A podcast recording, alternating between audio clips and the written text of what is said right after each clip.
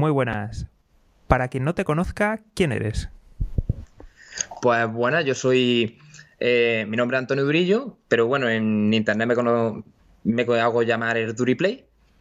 Eh, soy simplemente un chaval que desde pequeño le ha encantado lo típico, era el típico que contaba chistes y tal.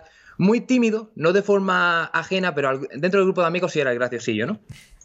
Todo eso a mí me provocó la, la duda, hostia, a mí me encanta esto, pero ¿puedo hacerlo delante de un escenario? Porque claro, yo ya empecé a sentir curiosidad por querer dedicarme a eso, que es lo que me gustaba. Como, te suele decir muchos pájaros en la cabeza, pero yo quería. Y, pero tenía mis dudas de, hostia, sido tan tímido, ¿podré? Total, que antes de nada, pues me abrí un canal de YouTube, que ahora mismo es un hobby, subo de cuando en cuando, no soy ni siquiera muy constante, me gustaría hacerlo más.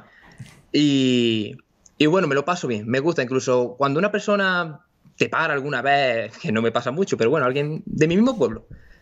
Joder, pues tío, me encanta el vídeo, a ver más. Me gustaba la sensación. Y ya incluso, pues me enteré que en Madrid había cursos de comedia, me, así de monólogo, de impro, todo lo de comedia que veía, lo hacía. Y a la hora de subirme en escenario y ver lo que se sentía, vi que me gustaba, que era mi sitio, y deseando de, de poder hacer de lo que a día de hoy es un hobby, que fuera mi. ganarme la vida con ello. Genial, me, alegro un montón. Y para la gente que a lo mejor no lo conozca, ¿cómo, cómo se transforma uno eh, en cómico y cómo transforma ese hobby en un negocio? ¿Cuál es el camino? El camino, mm, tener mucha ganas, que tú quieras, que nunca nadie te diga que no puedes. Porque yo, eh, es triste tener que decirlo así, pero en mí no confío en nadie, pero es que no confiaba en mí ni yo mismo. Yo, yo decía, es que, es que no puedo, es que como cuando yo me subo al escenario, o sea, a mí me da vergüenza levantar mano en clase, voy a subir al escenario y me voy a cagar encima.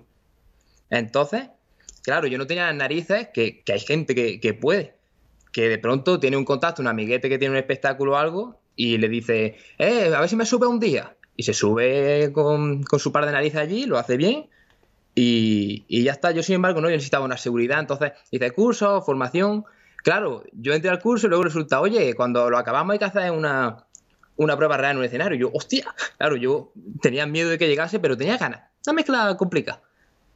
Y cuando lo haces y de verdad yo vi que, se me daba bien incluso, está feo que lo diga yo, pero es verdad, la gente se reía, me decían que era bueno, yo me lo pasaba bien, decía para adelante. Y al final se convirtió en una especie de, droga, ya que era hasta un curso más. Y, y, yo empecé con monólogo y al final me hablaron de la impro, que yo ni lo había oído, me gustó, seguí. Y al final es que te guste, que veas que es tu sitio, independientemente sea comedia o cualquier otra cosa que, le guste a uno. Y, y, moverte. Al final, juntarte con otra gente que le gusta lo mismo y para adelante buscar donde haya. Muy bueno, Antonio. Has hablado de, algo muy importante que, parece que en otras entrevistas no, aparece, que es el tema de, los contactos, de que al final juegan un, papel muy importante. Una persona que, no tenga contactos, ¿cómo, ¿cómo empezaría? ¿Qué consejo le podrías dar? El consejo mm, para una persona que no tiene contactos, mm, moverte, informarte porque yo soy un vivo ejemplo de que yo vivo en un, en un pueblecillo de, de Jaén, que de por sí mucha gente ya no lo conoce, pues en un pueblo más pequeño todavía ahí dentro, donde no hay nada. Aquí la gente lo que hace es recoger aceitunas, los trabajillos típicos electricistas no sé qué, pero tú aquí dices monólogo y la gente, ah, sí, el programa este del Club de la Comedia. Pero yo hablaba aquí de impro, de lo que sea, la gente ni idea. Aquí nadie viene a subirse chistes a, algún pan traído alguna vez a alguien. Entonces, si en mi sitio no hay, yo tengo dos opciones lamentarme de nunca voy a poder llegar a lo que yo quiero por donde he nacido, o moverme, aquí no está, pues tengo que buscarme la vida. Y donde yo en mi caso encontré, buscando, ¿dónde puedo hacer esto? Pues vi curso en Madrid. Y, yo allí cogí de primera, me iba un día a la semana a hacer el curso, eh, buscaba en cualquier página web, y hasta estuve en casa de una abuelillas muy amables que me, pagaban por, o sea, le pagaba yo por noche, y me quedaba a dormir allí, hacía mi curso y me volvía. No tenía para pagarme un piso allí, pues iba, volvía, lo que se pudiera. Y, bueno, así hasta que al final, mm, ahorrando yo mismo, dije, contra, voy a irme ahí unos cuantos meses a probar, me alquilé un pisillo y hice más cursos, más tal. Lo que pasa es, bueno, ahora por desgracia ha pasado por todo el tema de la pandemia y tal, y me ha tocado volverme para abajo, pero bueno, que al final, si quieres, ibas moviéndote, hay formas. Te cuesta más que si tienes un contacto que te metes directamente, pero bueno, hay que. No todo el mundo lo tiene igual de fácil. Qué bueno. Hay una cosa, eh, por lo que yo he visto, creo que empezaste eh, primero el canal de YouTube antes que, hacer los cursos, ¿verdad? Sí, el primero empecé en YouTube. Vale, y te preguntaré ahora luego más de, YouTube porque creo que es algo bastante interesante, pero ¿cómo es posible que tuvieras cierta vergüenza a la hora de subirte a un escenario y que no tuvieras vergüenza luego con un canal de YouTube, porque veo a mucha gente que hace cosas en directo y luego como que le tiene bastante respeto a YouTube. Entonces, e-, eres el primer caso que veo a, la inversa, ¿no? ¿No te preparó eso lo suficiente? ¿Aún así te daba cierta cosa? Es cierto que una cosa que he notado, ya que yo he estado en los dos sitios, tanto delante de una cámara como delante de un público, que a la hora de hablar en público, aunque da más miedo, en el momento en el que empiezas a hablar y ves a la gente reírse, interactuar contigo, de momento ya todo fluye más fácil. Yo la primera vez que cogí la cámara y empecé a grabar un vídeo en YouTube solo en mi casa, yo hablaba y decía, estoy loco, ¿qué estoy haciendo? ¿Te sientes?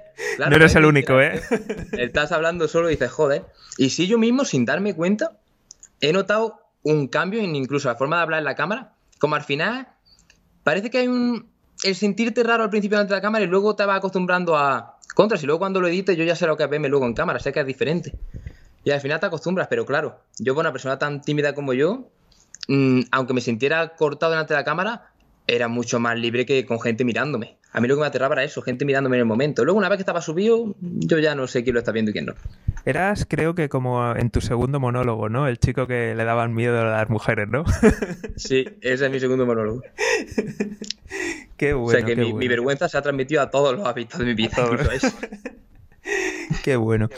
Y cuéntanos ahora un poquito, eh, ya tenemos la situación que tenemos, pero los siguientes pasos que has dado, el irte allá a Madrid, cómo ha ido, cuál es eh, el siguiente desarrollo. Una vez que has hecho los cursos y que empiezas a entrar, ¿cuál habría sido tu desarrollo y el desarrollo que pudiste tener hasta que llegó la pandemia? Pues de hecho, justo lo que iba a hacer cuando pasó, ha sido muy mala suerte, pero claro, no me voy a lamentar, no ha pasado a todo el mundo. Eh, porque me gustaron tanto los cursos, había de tantas cosas, ya te digo, monólogo, impro, clown, todo lo que era comedia, empecé a hacerlo. Entonces, justo cuando acabé todo, el siguiente paso, una vez que estás formado, que te sientes seguro de, hostia, quiero probar ya suerte en, empezar a ser cómico. Claro, ya lo que haces es, allí en, Madrid, en otros sitios no es muy conocido, hay locales de comedia que se llaman microabiertos. Eso tú directamente ni te pagan ni nada. Tú le mandas un correo, sí, pues vente tal día. Tú vas, te subes, haces tu monólogo y, y ya está. Y te bajas, con suerte te invitan a una cerveza o si no, ni eso. Pero pero bueno, ya te estás sortando, ya vas tú mismo probando texto, perfeccionando monólogo. Al final eso lo haces, pues si te lías bombardeas correos, pues un día lo haces en un local, otro día en otro. A lo, a lo, mejor un día te ve alguien o coincides con otro cómico que está empezando. Mira, pues ¿por qué no nos juntamos y hablamos en tal lado? Y al final, pues que en algún sitio te den una oportunidad o, que les guste en algún lado y te digan, ¿por qué no te vienes el fin de semana que viene y ya hablamos de dinero?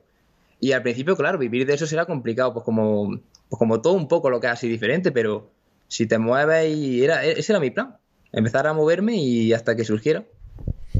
Qué bueno. Ahora sí que te quería preguntar un poquito por, por YouTube. Eh, ¿Cómo fue esa forma de, empezar y luego cuál ha sido tu, tu, camino? ¿Qué consejos le podrías dar a cualquier persona que quiera abrir su canal de YouTube? Consejo a una persona que quiere empezar en YouTube, pues le diría que, que si verdaderamente le gusta que lo haga, que suba lo que le dé la gana completamente, no haga caso de nadie, porque siempre va a haber mmm, comentarios negativos o te va a dar más vergüenza de la gente que te conoce porque te señalen por la calle o, comenten, que de verdad es que siempre va a haber alguien que, le haga gracia a tu humor o le interese lo que habla porque no todo, lo, no todo en YouTube tiene que ser humor, hay gente de paranormal, de mm, tutoriales, de cualquier cosa.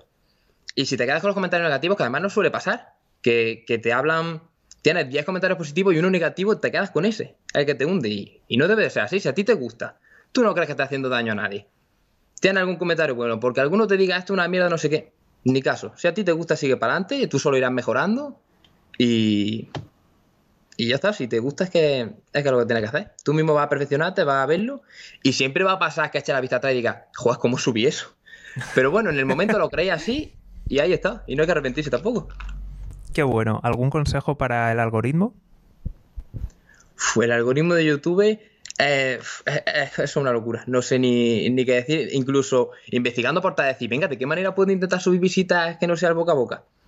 Y ya por lo visto ni siquiera un algoritmo, una red neuronal o, un conjunto de redes neuronales, mejor dicho, que eso va cambiando. Tú le preguntas incluso a alguien de YouTube ahora mismo y estoy casi seguro que te dice, mira, no tengo ni idea de cómo tu vídeo puede, puede ir moviéndose. Así que consejo del algoritmo no tengo ni idea. ¿qué, te ha ayudado a ti para, ir posicionándote, ir creciendo en YouTube? Yo, el momento de crecer en YouTube ha sido eh, las pocas veces, porque quieras que no, con estudios y al final entre los viajes a Madrid, a mi pueblo y tal, no he sido lo constante que quisiera, pero las rachas de ser más constante lo he notado mucho, que la constancia te hace subir. Y, y sobre todo ayuda mucho el, boca a boca, porque mm, yo al fin y al cabo, la mayoría de gente que me ve es de mi pueblo, aunque haya alguien de fuera. Entonces, me ve los que me ven y no se expande mucho, porque aquí nos conocemos todos. Pero de pronto en algún vídeo salió algún, algún amiguete de otro pueblo ya ese ha llegado a pasar por un grupo de WhatsApp. Nana, es que en este vídeo salgo yo. Pues ya ese vídeo tenía más visitas. Y si a alguno le gustaba, pues ya se te, se te suscribía y los vídeos, aunque no salieras con ese amigo, te veía. Y al final, pues si no tienes el conocimiento del algoritmo, pues boca a boca. Qué bueno, qué bueno. No, no, no, está, está muy bien y yo creo que eres la primera persona que hace hincapié en este punto y la verdad es que muy bueno, ¿eh? muy bueno y al final por eso traemos aquí a gente en diferentes estadios para que no nos cuenten las típicas trolas de ya cuando se han hecho grandes que, que oímos todos de no, sí, yo el trabajo, la constancia, no, no, yo no tuve ningún enchufe, nadie me ayudó a colaborar, ¿no? ¿Qué es eso? Vaya. Sí, es que, en fin, eh, tú también lo habrás visto, seguro que también muchos te han dicho, no, no, contactos no, no hacen falta, esto tú te pones y ya mágicamente todo llega. Claro, una vez que estás arriba es muy fácil contar y quitar, no, yo ya lo bueno, pero, pero todos hemos estado abajo y vamos, estoy muy seguro que por muchos que digan que no, una mano siempre ayuda. Totalmente. Quería preguntarte ahora por tus proyectos futuros. Ya sé que estamos todos supeditados a la situación actual, pero ahora mismo, ¿cuáles son tus proyectos futuros? Pues yo por pensar en el futuro, es un poco lo que, lo que te he dicho antes, en el momento en el, que pase un poco el tema de la pandemia, que además en Madrid está bastante, bastante jodido, pues mientras estar ahorrando, buscarme un trabajillo allí de, de cualquier cosa, lo que, lo que tenga que tragar, por tal de mantenerme en mi piso de alquiler y siempre que tenga tiempo moverme en ámbitos de comedia, al final como muchos compañeros del curso, porque algunos lo hacían por hobby, pero otros de verdad querían dedicarse. Pues me gustaría contactar con algunos que querían y decir, oye, ¿por qué no juntamos monólogos, montamos un espectáculo y nos moviendo a ver si nos saliera algo regular allí en Madrid? Y bueno, y mientras tanto también darle caña a YouTube, no, no dejarlo. Y a ver si pudiera llegar a tener algún espectaculillo recurrente y llegar a vivir de ello. Genial. ¿Y, qué va a pasar con, el canal? El canal, pues, quiero, quiero irlo mejorando. En plan, yo muchas veces tengo la típica hucha, aparte de mi dinero, pues como la típica hucha de YouTube, donde voy metiendo cosas y al final pues me compro una cámara nueva, un croma que compré hace, hace poco, un micro, tal, y, y haciéndolo cada vez más profesional. Y, y en el momento que yo tengo una seguridad de, pues este es mi horario de trabajo, no sé qué, pues decir, pues este tiempo va a ir sí o sí para YouTube. Y encontrar las constancias buenas y ir aumentando cantidad de vídeos y calidad. Genial. Por último, eh, siempre tenemos aquí al final un pequeño desafío en la que hacemos preguntas para, emprendedores. Eh, en este caso te, voy a hacer solamente una de ellas, pero centrada en el humor. Y es, ¿qué consejo le darías a cualquier persona que, quiere emprender en el mundo del humor?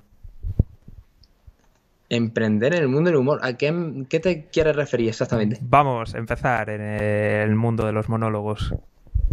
Sí. Mm, eh, si por lo que sea, porque incluso yo era muy tímido, pero incluso gente que no lo es, miedo hay. Estar delante de gente es una cosa que es de cara al público. Incluso, por desgracia, en los tiempos que estamos hoy día, que si los límites del humor y todo lo que puede decir o no puede decir, no hace tener mucho miedo, mucha vergüenza, mucho ¿qué hacemos? Y al final te sube acojonado o hablas delante de la gente simplemente para contar un chiste un poco cagado. Eh, tú tienes tu humor, va a haber mucha gente que le va a gustar. Eh, sé tú mismo, dentro de que tengas que interpretar un personaje para tal chiste o tal papel o lo que sea, mm, lo más natural posible y échale jeta. Quítate el miedo, déjatelo fuera si por lo que sea, y lo puedo decir por experiencia que yo en mi segundo monólogo me quedé en blanco y yo me quería morir. Si ahí me saqué la chuleta, bueno, el móvil en este caso que era donde lo tenía apuntado. Lo leí, tiré para adelante y no salí corriendo. Meta, tenga la metedura de pata que tenga, no va a morirte. En vez de hundir la cabeza, miras para adelante y dices, la próxima me saldrá de otra forma. Y, te ríes tú mismo del fallo que has tenido. Y nada más, echarle jeta, quitarte miedo y, y tirarte a la piscina. Genial, muy buenos consejos. Y nada, hasta aquí el programa de hoy. Nosotros seguimos hablando un poco más y para los que nos estéis viendo, suscribiros, seguirnos, darle a me gusta, comentar y todas esas cosas. Nos vemos aquí en Mejora y Emprende. Un saludo y hasta pronto.